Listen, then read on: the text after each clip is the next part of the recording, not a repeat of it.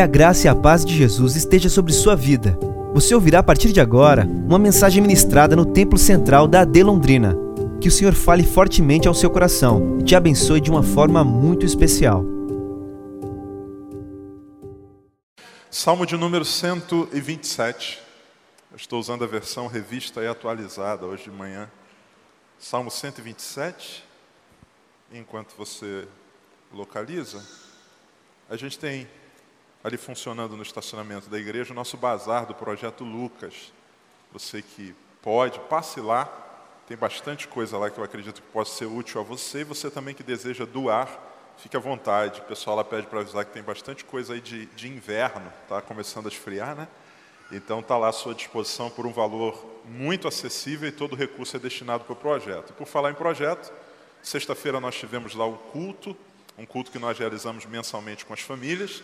E amanhã, segunda-feira, a gente vai ter uma ação especial, é, alusiva ao que houve no início do mês de março, o Dia Internacional da Mulher. Vai ser um dia da beleza para as mulheres atendidas lá na comunidade. Se você deseja informações, pastor, eu queria doar, queria me envolver de alguma maneira, queria ir lá, talvez participar amanhã. No final do culto, vai estar ali o nosso estande, pastor César, o nosso pastor lá no projeto, pode te dar toda a informação que você desejar. Sua presença, sua oferta, sua contribuição vai ser benção.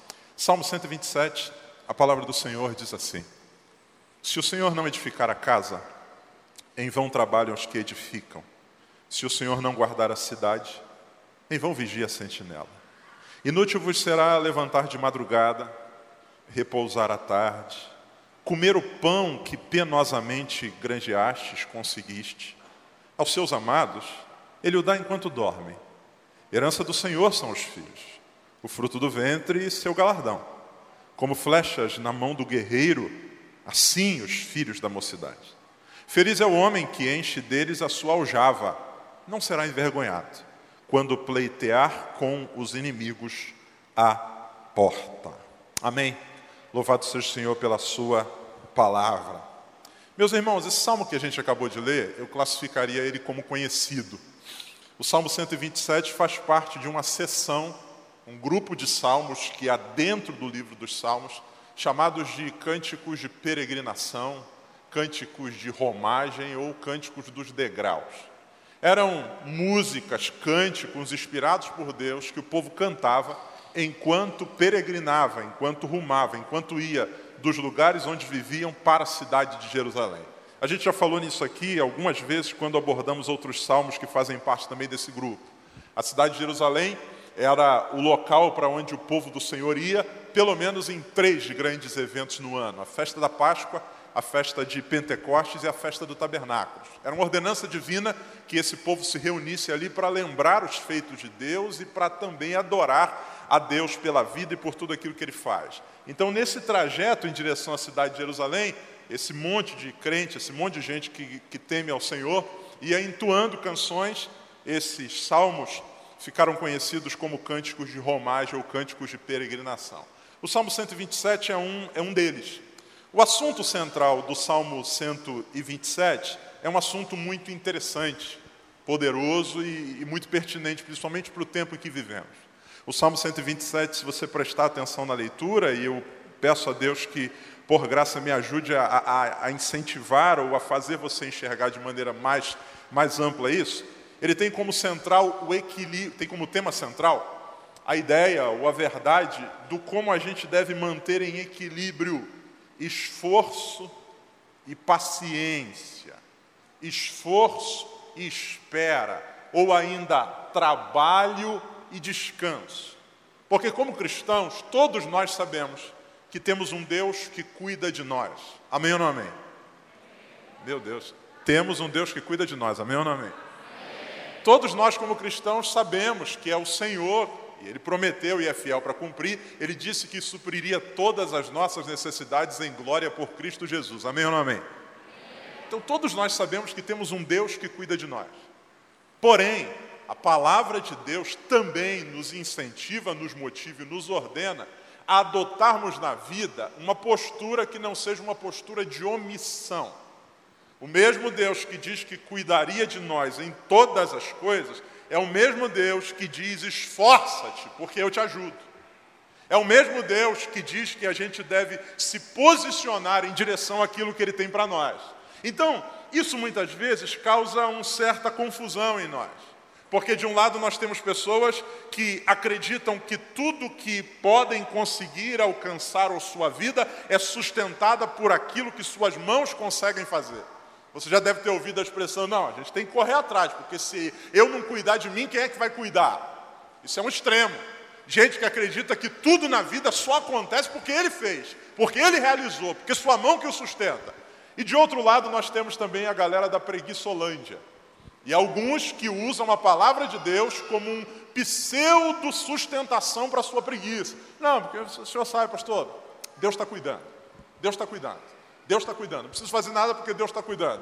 Eu levanto, acordo meio-dia, aí vou assistir a televisão, e... mas assim, Deus está cuidando. Deus não mandava maná lá do deserto? Vai chover maná aqui em casa também, aleluia. Nem um extremo, nem outro. A palavra de Deus no Salmo 127, ela nos ajuda a como lidar com essas duas realidades. E por que, que eu penso que esse texto seja pertinente? Porque ele encheu meu coração, principalmente essa semana. Onde em todas as rodas que eu tive essa semana, em todos os ciclos, todos os, os lugares que eu estava conversando com alguém, pouco ou muita gente, em todos eles uma frase surgiu no meio da conversa. Independente do cenário, surgiu uma frase. E a frase é: Você viu como as coisas estão caras? Essa frase surgiu em todo lugar que eu estava essa semana. Porque, de fato, temos um cenário onde a gente tem visto algumas coisas, e por que não dizer quase todas, no que diz respeito a custo, extrapolarem, saírem daquele que é o patamar normal. Isso, inevitavelmente, traz ao nosso coração preocupação. Como é que vai ser? Será que a gente vai conseguir fechar o orçamento esse mês? Como é que vão ser os próximos dias? Um preocupação, um pouco de ansiedade a respeito de como a gente vai viver e manter nosso sustento, nossa família. E por isso esse salmo vem como palavra de Deus para nós, fazendo a gente entender o equilíbrio entre essas duas realidades. Pois bem, primeira coisa que o texto nos ensina está no verso de número 1. Verso 1 do Salmo 127. Se o Senhor não edificar a casa, em vão trabalham os que a edificam. Se o Senhor não guardar a cidade, em vão vigia a sentinela. A primeira verdade que esse texto ensina para nós é que trabalho é mandamento divino. Ouça, o salmista aqui, ele está deixando muito claro que existe uma conexão entre eu fazendo e Deus abençoando aquilo que eu faço. Ele não diz, não se preocupe em edificar a casa, deixa a casa para lá. Se você serve a Deus, os tijolos cairão do céu e ela vai se edificar. Não, não, não. O que o salmista diz é que o esforço do trabalho, e ele não está condenando o esforço do trabalho, ele é vão quando eu acredito que eu sozinho sou capaz disso. O salmista não diz, não, fica com a porta aberta, deixa a cidade toda escancarada, afinal de contas, quem tem a Deus não tem o que temer. Ele diz, não, na cidade você vai precisar de vigias. O ruim ou a tragédia está no fato de você achar que o mal não te acontece por causa simplesmente daquele vigia. Então ele está deixando muito claro que essa relação entre esforço, trabalho e a manifestação da provisão de Deus, elas estão diretamente entrelaçadas. O problema é quando a gente dissocia uma da outra. E ouça, trabalho na perspectiva bíblica é mandamento divino. Alguns cristãos interpretam isso de maneira errada. Eu já ouvi alguém dizendo, pastor, quando eu chegar no céu, vou precisar ter uma conversa séria com Adão. Porque se ele não tivesse pecado, a gente não estaria trabalhando hoje, ia estar só no jardim de boa. Deus chegar lá, eu vou falar: que história é essa, meu irmão? Não, meu irmão. O trabalho não é consequência do pecado. O trabalho é um mandamento divino anterior ao pecado. Vamos ver Gênesis 2, versículos número 15. Hoje a gente vai precisar ler alguns versículos para solidificar ainda mais isso, diz assim: Tomou, pois, o Senhor Deus ao homem, não foi o diabo que tomou e mandou ele trabalhar, e o colocou no jardim do Éden. O jardim, aquele lugar perfeito, onde Deus vinha todos os dias encontrar com ele. E Deus colocou o homem lá para quê? Dois propósitos. Primeiro, o que, a Bíblia diz aí, irmãos?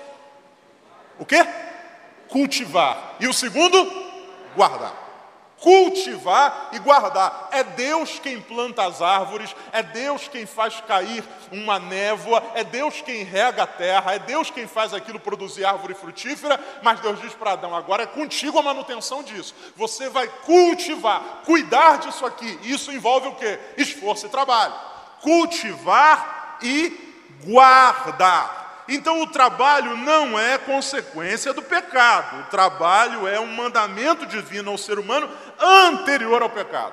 Quando a gente olha para a criação, a gente vai ver que Deus não criou todas as coisas na perspectiva delas apenas se sorverem ou absorverem aquilo que Deus criou. Muito pelo contrário. Provérbios capítulo 6, não dá tempo da gente ler, o sábio Salomão chama a atenção para a gente olhar para as formigas.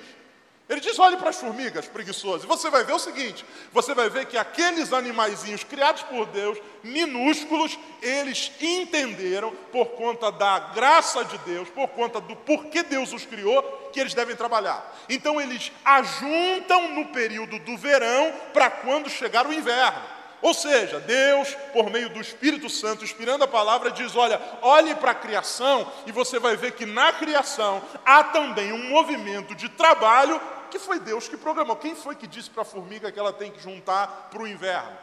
Foi uma palestra motivacional? O YouTube Migas das formigas que ele entrou, os milinguidos que não, foi Deus que plantou dentro da sua criação essa dinâmica. João, capítulo 5, verso 17, olha o que, a Bíblia diz, põe para mim, João 5 e 17. Jesus falando, olha o que Jesus diz. Mas ele lhes disse, vamos ler todos juntos? Um, dois, três. Meu pai até agora e eu trabalho também. Jesus está dizendo: eu trabalho e o meu pai também. Então ouça, a primeira verdade que o Salmo 127 nos ensina é que trabalho é um mandamento divino. Segunda coisa que o Salmo 127 nos ensina, ou melhor, uma segunda questão ligada a isso, existem pessoas que acreditam que o trabalho é consequência do pecado, e aí por isso trabalham reclamando, e aí por isso trabalham acreditando que, que trabalhar, que produzir uma maldição. Segundo, há outras pessoas que acreditam que trabalho tem a ver apenas com subsistência. Não, pastor, o meu objetivo é o trabalho só para pagar minhas contas. Eu trabalho só para acumular para mim. Eu trabalho. O Salmo 127, ele tem um detalhe que pode passar desapercebido, mas é muito profundo. Verso de número 1. Olha o que, que o salmista diz. Se o Senhor não edificar a casa. Diga comigo, por favor, casa. O salmista está falando de uma primeira dimensão. A casa, ela tem a ver com intimidade, ela tem a ver com um aspecto pessoal. É o meu lugar de moradia. Ele diz que o esforço, ele se desemboca na edificação da casa. Então, é um esforço que eu faço cujo objetivo é beneficiar a mim. Só que ele dá um segundo exemplo. Ele diz assim: se o Senhor não guardar o que, irmãos? A cidade. Ele está trabalhando com duas realidades. Ele está dizendo que o trabalho, que o esforço, que o movimento que a gente faz, que é mandamento de Deus, tem dois objetivos. O primeiro deles tem a ver com a casa, tem a ver comigo. O objetivo é que eu possa ter sustento para daí ter minhas necessidades supridas, para daí abençoar minha família. Só que ele diz que tem mais. Ele fala da cidade. Quem trabalha quem entende que Deus nos chamou para sermos produtivos, quem entende que Deus nos deu uma missão, entende que isso tem uma dimensão pessoal e também uma dimensão coletiva.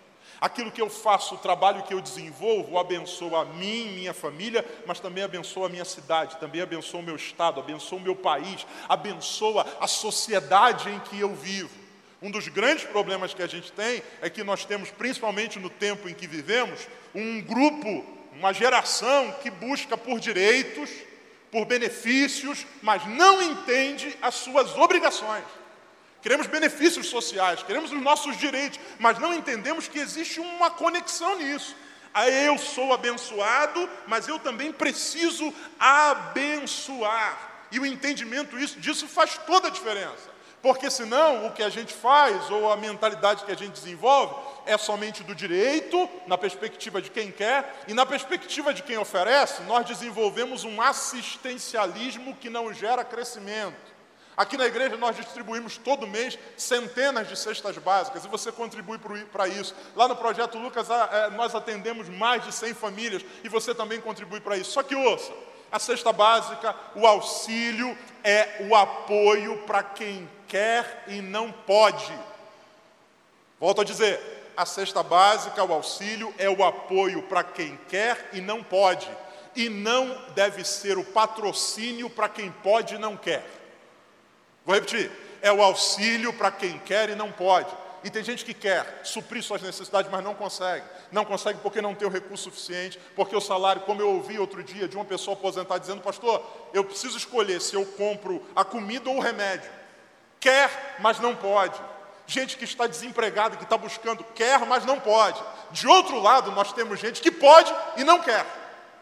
Como eu ouvi outro dia de um jovem de 19 anos, primeiro emprego, eu falei, rapaz, está animado? Ele falou assim, pastor, eu estou pensando já na minha aposentadoria. Caramba, cara. Meu sonho é me aposentar. Peraí, irmão, vigia, cara. Tu começou agora. Já está pensando em parar, se nem fez ainda. Se nem produziu ainda. Ouça, amado. A gente precisa ter essa noção. Então, preste muita atenção. O salmista está dizendo que a gente tem trabalho como mandamento divino e a gente tem esse trabalho que tem a ver com duas dimensões: particular, edificar a casa, e também coletiva. Isso contribui para a cidade. Nesse sentido, todo trabalho digno glorifica a Deus. Eu vou repetir. Nesse sentido, todo trabalho digno glorifica a Deus.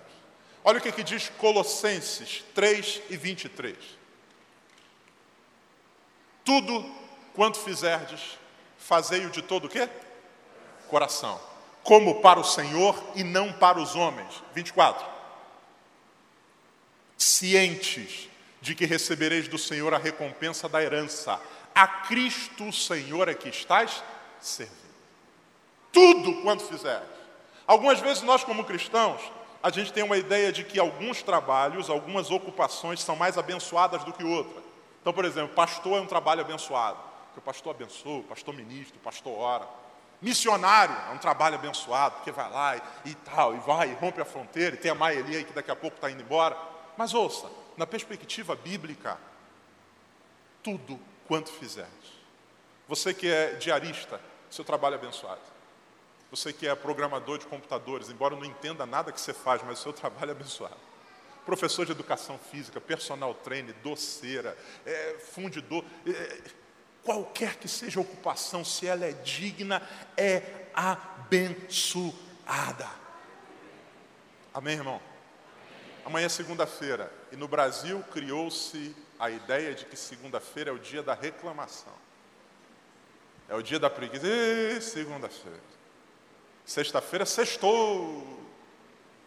Porque o imaginário que foi criado para nós é de que de segunda a sexta a gente sofre para no sábado desfrutar. Quando se eu entendo que Deus me chamou para ser bênção onde eu estou, se eu entendo que o trabalho das minhas mãos é abençoado, se eu entendo que enquanto eu estou trocando o pneu de um carro, o Senhor é quem está me sustentando, me abençoando, e dali sai o meu sustento, todo dia eu vivo para a glória de Deus. O salmista diz: Esse é o dia que fez o Senhor, não só feriado, não só as férias, esse é o dia que fez o Senhor. E uma terceira coisa que a gente precisa entender ligado a isso é que algumas pessoas acreditam que o valor do trabalho, e aí preste muita atenção, você vai entender porque que eu estou falando isso. Acreditam que o valor do trabalho tem a ver com o quanto de suor físico a gente derrama. Todo trabalho é abençoado. Existem trabalhos que demandarão mais suor físico e outros não. E nessa perspectiva os pastores sofrem. Porque tem gente que acredita que pastor não trabalha, irmão. Outro dia um irmão perguntou: Você é só pastor ou você trabalha? Irmão, sou só pastor. Pastor não trabalha. Essa é a ideia. Isso, isso tem, por exemplo, um conflito geracional. Atendi outro dia aqui um pai trabalhou a vida inteira num trabalho braçal, manual, e o filho hoje trabalha via internet. Trabalha com coisas via internet. E o pai não entende, porque o filho diz que está ganhando dinheiro sentado na frente do computador. E ganha mesmo. E o pai diz, mas não faz, mas como? Eu, meu pai me chamava às seis horas da manhã, eu levantava, tomava, não dava nem tempo de tomar café direito, e o dia inteiro trabalhando, e aquele miserável fica o dia inteiro na frente do computador. Eu falei, meu, o senhor já. Não, ele disse que trabalha e tem um contrato, mas é estranho. Sim, mas é trabalho. Se é feito de forma digna e para a glória de Deus, isso é trabalho. Outro dia, um, um, querido irmão, a gente tem oração aqui de manhã, e eu falei com ele, meu irmão, você pode trazer uma palavra na, na, na próxima semana na oração? Eu avisei para ele com uma semana de antecedência. Pastor, quanto tempo? Eu falei uma palavra de 10 a 12 minutos. Amém. Encontrei com ele aqui na quinta-feira, que era o dia que ele ia trazer a palavra na oração, cheio de olheira, cara meia batida. Eu falei, o que, que houve, meu irmão? Pastor, essa semana estou sem dormir, pastor. Preocupado com essa palavra, pastor. Orando, jejuando e tal. Falei, é, meu irmão, é, pastor, coisa difícil. Pastor, a Bíblia tem muito versículo, e qual que eu vou escolher para falar e tal. Aí ele foi, ministrou, eu falei, aí tudo, não, pastor, mas que luta. Eu falei, imagina fazer isso três vezes por semana para o público que te ouve, sempre que espera, sempre alguma coisa diferente. Ele diz, é, pastor, ser pastor dá trabalho. Trabalho. Segunda verdade que esse texto nos ensina, o segundo tema que o salmista vai trabalhar, verso de número 3, por causa do tempo. Esse a gente conhece, lê quase toda a apresentação de criança terceiro domingo. Herança do Senhor são os filhos, e o fruto do ventre, o seu galardão. Ele está falando de trabalho, ele está falando de esforço, ele está falando de providência divina, e aí no verso 3 ele começa a falar de filho. Por que, irmãos, que o salmista faz isso? Por que, que os filhos aparecem aqui? Assim como Deus ordenou ao ser humano, Adão e Eva, Adão primeiro e depois a Eva, sua mulher, que no Éden trabalhassem, cultivassem, guardassem o jardim, ele também deu um outro mandamento. A Bíblia diz que ele os constituiu família, os abençoou e disse: crescei, multiplicai e enchei a terra. Ouça o que eu vou dizer a você, e aí vou caminhar aqui numa estrada que para alguns pode parecer incômoda. Vivemos num tempo onde, e aí, primeiro deixa eu abrir um parênteses. Há quem quer e não possa mas há quem possa e não quer pelos motivos errados. Fecha parênteses. Vivemos um tempo onde a nossa sociedade, incluindo os cristãos, estão abdicando, abrindo mão da possibilidade de crescerem enquanto família, de terem filhos. Volto a dizer, há quem possa ou há quem queira e não possa. E nós temos orado por diversos irmãos aqui que têm desejo de gerar, que têm desejo de ter filhos e que não conseguem e que têm alguma dificuldade. Mas há alguns que não querem e muitas vezes pelos motivos errados. Preocupação excessiva, egoísmo, porque muitas vezes a imagem que a sociedade está projetando para nós é de que filhos, e ela de certa maneira não está incorreta, filhos demandam esforço financeiro. É, irmão, é assim, é assim, custa caro. Esforço emocional. Sim, sim. Não são só eles que choram. Tem dia que de tanto eles chorar, a gente também chora psicológico. De vez em quando o irmão vem e me anima. Estou chegando com a Ana ou com o José aqui. Ô, oh, pastor, está crescendo. Eu digo, é, irmão, está melhorando. Ele disse assim, pastor, é porque vai chegar a adolescência. Seja, não se anima não. Aí você vê um adolescente, outro dia fui num casamento, fazer um casamento, diz para o pai, então, que benção, parabéns, seu filho cresceu e diz assim, é, pastor, mas agora eu fico preocupado, será que esse cara vai cuidar direito dele, ou essa mulher vai cuidar direito dela? A preocupação, você que é pai mais velho que está aqui, sabe que nunca cessa. Agora, a Bíblia diz que filhos são herança do Senhor, irmãos. Herança do Senhor. Nós, como igreja, precisamos, de alguma maneira, retornar a esse entendimento. Porque senão nós somos tomados muitas vezes, volto a dizer, tem gente que quer e não pode, mas tem gente que pode pelos motivos errados, que não quer pelos motivos errados. Muitas vezes nós criamos a mentalidade que ela é tomada por total egoísmo. Porque ter uma criança agora vai mexer com a configuração da minha vida, agora que eu estava querendo alavancar minha carreira, agora que eu comprei o sofá que eu queria branco e a criança vai sujar, os motivos mais absurdos, mais egoístas possíveis. E é lógico que nós vivemos numa outra configuração de vida. Minha avó teve 19 filhos.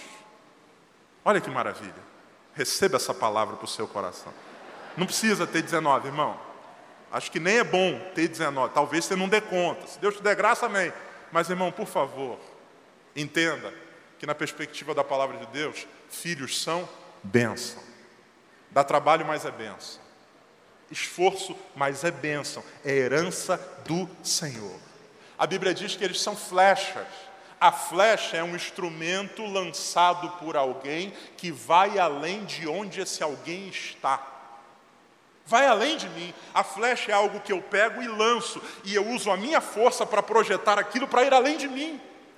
Vemos um tempo onde principalmente o brasileiro tem despertado para investimento, bolsa de valores, tesouro direto, renda fixa, um monte de investimentos, mas o que me preocupa muitas vezes é que as pessoas estão investindo tanto, construindo tanta herança, mas alguns não terão para quem deixar.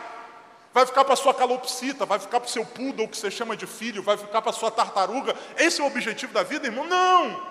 Volto a dizer, a quem quer e não pode, mas tem gente que pode e não quer pelos motivos errados. Então, em nome de Jesus, a palavra de Deus vai dizer para nós que os filhos são flechas, eles vão além de nós. Eu não vou viver para sempre, nem nenhum de vocês. Se Jesus não voltar, daqui a pouco a gente passa.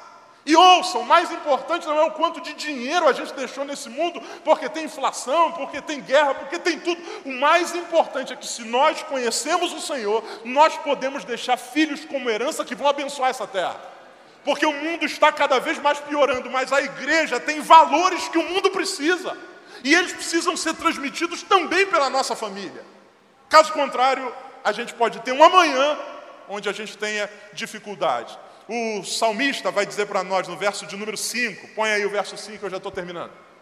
Feliz o homem que enche deles a sua aljava, não será envergonhado quando pleitear com os inimigos à porta que, que o salmista está dizendo aqui? Ele está dizendo o seguinte: você lembra que no verso 1 ele diz que se o Senhor não guardar a cidade, em vão vigia a sentinela? Ele está dizendo que a cidade tem uma estrutura, que tem gente ali para guardar, mas ele diz que existe, no, na realidade da casa, lutas pessoais. Ele diz que é possível que os inimigos venham à porta. E quem vai atuar como defensor para não deixarem envergonhar? Ele diz que são os filhos. Ele está dizendo aqui, para, ele está apontando para uma realidade que a gente sabe, que com a caminhada da vida, a gente vai automaticamente perdendo força e energia. A gente ainda tem, alguns irmãos aqui compartilham isso, a mente funciona, mas o corpo não responde da mesma maneira. Isso é questão natural da vida. A Bíblia diz que seria assim. Agora, se a gente tem uma família, se a gente tem filhos, isso ajuda nesse processo. Ele está dizendo que servem para não deixar que seja envergonhado, perpetua o nome. Eu sei que tem exceções, irmão. Eu sei que tem filho que desonra os pais. Eu sei que tem filhos que, que trazem muita dor de cabeça. Eu sei que tem filhos que jogam o nome do pai da lama. Eu sei, mas eu também sei e preciso, em nome de Jesus, que isso grite ao seu coração, que a Bíblia diz que a nossa família é abençoada pelo Senhor. Amém. Eu preciso crer nisso, senão eu desanimo mesmo. Terceiro e último lugar, para a gente terminar, a gente falou sobre o trabalho como mandamento divino, a gente falou o salmista falando a respeito da família como herança do Senhor, e a grande pergunta é: e onde fica Deus nesse processo? Porque ele começa dizendo que se o Senhor não guardar a casa, em vão vigiam aqueles que aguardam a cidade, melhor dizendo. Preste atenção, onde é que está Deus nesse processo? Deus nesse processo está nos dando força e direção e proteção para fazermos aquilo que Ele nos chamou para fazer. Inútil e vão são os termos que aparecem no verso 1. É o trabalho feito sem a dependência de Deus. Inútil e vão é o trabalho feito sem a dependência de Deus. Deus nos chama a sermos proativos, mas Deus não nos chama para sermos autônomos. O termo autonomia vem de uma raiz grega auto e tomos, é aquele que faz a sua própria lei. Deus não me chamou para fazer a minha própria lei, Deus me chamou para seguir a sua lei. E se eu seguir a lei do Senhor, a Bíblia diz que sua bênção repousará sobre mim. Então ouça, todo o trabalho ele é vão e inútil se feito sem a noção na dependência de Deus. E não apenas na perspectiva de execução, mas também na perspectiva de escolha. E aqui falo principalmente para jovens que estão aqui. Somos o tempo inteiro influenciados por esse sistema no qual a gente vive. E existem pessoas que estão escolhendo, por exemplo, sua carreira não a partir da dependência ou da busca por Deus, mas a partir, por exemplo, da perspectiva do retorno financeiro. Estou estudando o que você vai fazer no futuro. Eu quero fazer o que ganha mais. Porque de alguma maneira a sua noção ela está incorreta. Você de alguma maneira acredita que sucesso tem a ver com ganhar mais dinheiro para que com esse dinheiro eu possa bancar minha vida? Não é isso que a Bíblia diz. A Bíblia diz que se a gente seguir na vontade do Senhor, ela é boa, agradável e perfeita. Então ouça, você tem disposição, você tem vontade, capacidade, agora não dê um passo sem perguntar, Senhor, o que, o que o Senhor quer para mim? Porque sucesso não tem a ver com o quanto eu tenho no contra-cheque. Sucesso tem a ver com a minha motivação até o contra-cheque chegar. Tem gente ganhando muito dinheiro, mas totalmente infeliz com aquilo que faz. Tem gente ganhando muito dinheiro, mas totalmente frustrada com aquilo que faz. Tem gente que não vê a hora, como a gente disse aqui, de parar de trabalhar porque aquilo não lhe realiza. E muitas vezes isso tem a ver com escolhas que não foram feitas na perspectiva da direção de Deus. Peça a Deus, Senhor, o que o Senhor quer para mim? Porque deixa eu dizer uma coisa para você: se Deus estiver com você, se você estiver no centro da vontade de Deus, meu irmão, pode ter certeza, você vai ser bem sucedido. Vai ser bem sucedido. Vai ser bem sucedido. De vez em quando, a gente é meio que provocado, né? Provocado. Eu, pelo menos, fui outro dia. Estava no círculo, a pessoa disse assim: fulano, fulano de tal está aqui é advogado. Fulano de tal está aqui é médico. Fulano de tal está aqui é empresário. Acabou de abrir uma nova loja. E esse aqui é o Jodson. Não estudou, virou pastor. A ideia é o seguinte: o ser pastor é, me diminui diante das outras profissões. Eu tenho aqui alguém que é, é produtivo, alguém que é realizado, alguém. E, e, não, não, irmão. Não, não, não, não, não. Eu não me sinto menor do que na perspectiva de realização que qualquer médico, que qualquer empresário. Sabe por quê? Por um motivo apenas. Não é que o que eu faço é melhor do que todo mundo. Eu sei que foi para isso que Deus me chamou. Eu sei. Eu sei. E eu sei que se eu estiver em outro lugar que não seja aquilo que Deus me chamou, não vai dar certo. Assim como você, se estiver talvez no lugar que eu estou e não for o lugar que Deus tem para você, não vai dar certo. Não tem a ver apenas com capacidade, tem a ver com Deus me dirigindo onde Ele quer que eu esteja. E nessa perspectiva, irmão, não tenha medo. Não tenha medo, não se deixe vencer por esse mundo. Não permita, ou melhor, permita que sua mente seja transformada pela renovação do seu entendimento. Então, o que Deus quer que eu faça? Para onde Deus quer que eu vá? Que rumos Deus quer que eu tenha para minha família? Vivemos um tempo de influência digital. Quem é que influencia você? Quem são seus, seus padrões? Quem dita a sua visão? Quem é? Porque muitas vezes nós estamos construindo a nossa vida não a partir de padrões estabelecidos pela palavra de Deus, nós estamos construindo a partir da forma com que aquele youtuber vive, aquela digital influência. Você viu o que, ela fez? Eu quero fazer aquilo também. Você viu o que ele fez? Eu quero fazer aquilo também.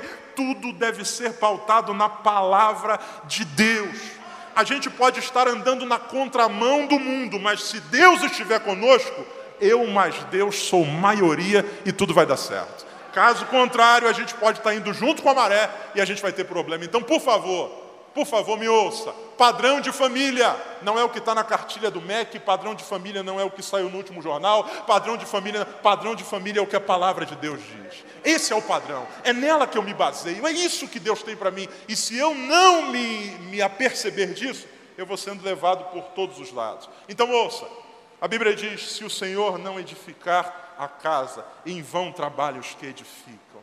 A Bíblia não diz o tamanho dessa casa, a Bíblia não diz se o Senhor em vão será edificar quatro cômodos, dois cômodos, cinco cômodos, uma mansão. A questão não é o tamanho, a questão é se eu faço e Deus está comigo. Se Deus estiver comigo, essa casa vai ser edificada. Se o Senhor não guardar a cidade, em vão vigia a sentinela. Eu não preciso do exército mais poderoso do mundo, eu não preciso dos mísseis russos, eu não preciso da defesa da OTAN. Se o Senhor estiver comigo, eu serei guardado em nome de Jesus. Então é eu fazendo debaixo da vontade de Deus. Porque se ele estiver comigo, é o que ele diz para Josué: se você andar nos mandamentos do Senhor e não se desviar nem para a direita nem para a esquerda, ninguém poderá te resistir todos os dias da tua vida se você andar nos meus mandamentos, você vai ser bem-sucedido. Esse salmo, ele é um combate à preguiça. Vivemos no país da mega sena. E o que tem de gente querendo ficar rico do dia para a noite? Vivemos no país do BBB, onde tem gente dentro de uma casa agora esperando ganhar 2 milhões. Vivemos nesse contexto. Esse salmo é um combate contra essa preguiça, mas esse salmo também é um remédio de Deus contra a soberba. Não sou eu quem me sustenta, quem me sustenta é o Senhor. Vamos ficar de pé para a gente orar?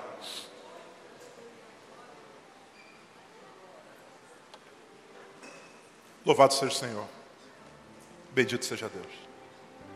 Você pode fechar seus olhos. Eu não vou chamar ninguém para vir à frente. Eu penso que essa oração é para todos nós. Eu já preguei aqui algum tempo atrás sobre um outro salmo onde o salmista diz: O Senhor é quem adestra as minhas mãos para o combate. O Senhor abençoa as minhas mãos para aquilo que eu vou fazer. Eu quero, em nome de Jesus, orar com você. E nessa oração, eu queria que você pedisse ao Espírito Santo que sua visão fosse modificada a respeito de coisas que talvez não estão de acordo com a palavra de Deus. Você que talvez vive reclamando daquilo que faz. Você que talvez esteja desanimado. Você que talvez esteja acomodado. Você que na perspectiva de família tem criado padrões incorretos. Você que tem vivido com medo de avançar, em qualquer que seja a direção, inclusive familiar. Pastor, mas será que eu dou conta? Filhos são herança do Senhor, o Senhor está contigo nesse negócio. Vamos orar. Nessa oração, peça ao Senhor: Senhor, me ajuda a viver de acordo com o que tu queres para mim. Me ajuda a não gastar a vida construindo uma casa que não vai ficar de pé. Me ajuda a não gastar a vida tentando murar uma cidade, buscar segurança, que sem o Senhor eu não vou conseguir. Nossa estabilidade, crescimento e segurança vem de estarmos no centro da vontade de Deus. Pai querido, em nome de Jesus, obrigado por essa manhã. Obrigado pelos meus irmãos e minhas irmãs. Obrigado pela tua palavra, Senhor. Não permita que a gente jamais se esqueça que a gente se desvie nem para a direita nem para a esquerda. Senhor, o Senhor sabe do que estamos edificando. Pessoas que aqui, ó Deus, que têm uma jornada de trabalho pesada, pessoas que têm desafios gigantes, Senhor. Pessoas que têm o sonho de empreender, outros que estão buscando emprego. Pessoas, Deus, todos nós temos batalhas. A tua palavra diz, Senhor, que se a gente não fizer com o Senhor vai ser em vão, mas se o Senhor estiver conosco, nós seremos bem-aventurados. Eu quero, em nome de Jesus, Senhor, louvar a Ti pelo trabalho dos meus irmãos. Eu quero, em nome de Jesus, Senhor, glorificar, Senhor, pelo trabalho dos teus filhos. Muito obrigado, Senhor, pela manicure, pelo padeiro, pelo empresário, pelo médico, pelo advogado. Muito obrigado, Senhor, por cada profissional. Senhor, que amanhã vai para o seu ambiente de trabalho, para o seu posto de trabalho, que ele tenha alegria no coração, que ao chegar naquele lugar ele diga: Deus, muito obrigado porque eu cheguei aqui. Senhor, muito obrigado, me ajuda a ser próspero, que ele sinta a tua presença naquele lugar, que ele seja instrumento de bênção naquele lugar, que ele abençoe com o trabalho que ele faz, que ele abençoe com a palavra que ele libera, que ele seja um instrumento teu naquele ambiente em nome de Jesus. Eu oro pelas famílias aqui representadas, Senhor filhos teus, jovens casais, casais sem filhos que têm o desejo, Deus, e alguns querem, mas não podem. Nós te pedimos em nome de Jesus, abre a madre desse casal que deseja, concede filhos, Senhor, que o desejo do coração seja feito. O Senhor fez isso com Ana, o Senhor fez isso com Raquel, o Senhor fez isso com Sara, e nós cremos em milagres nessa área em nome de Jesus. E nós oramos por aqueles que não, que podem, mas que por algum motivo não querem. Ajuda, Senhor, a rever os conceitos. Não permita que a gente seja vencido por essa sociedade egoísta, que entesoura para si, mas não constrói herança para o futuro. Em nome de Jesus, que tua bênção esteja sobre nós. E que a gente veja, Senhor, naquilo que fazemos a tua mão e naquilo que a gente não pode, que os teus milagres nos surpreendam. Que seja assim, em nome de Jesus. Amém e amém. Deus abençoe você. Essa foi uma mensagem ministrada no Templo Central da AD Londrina. Acesse nossas redes sociais no Facebook, Instagram e YouTube e fique por dentro de tudo o que está acontecendo.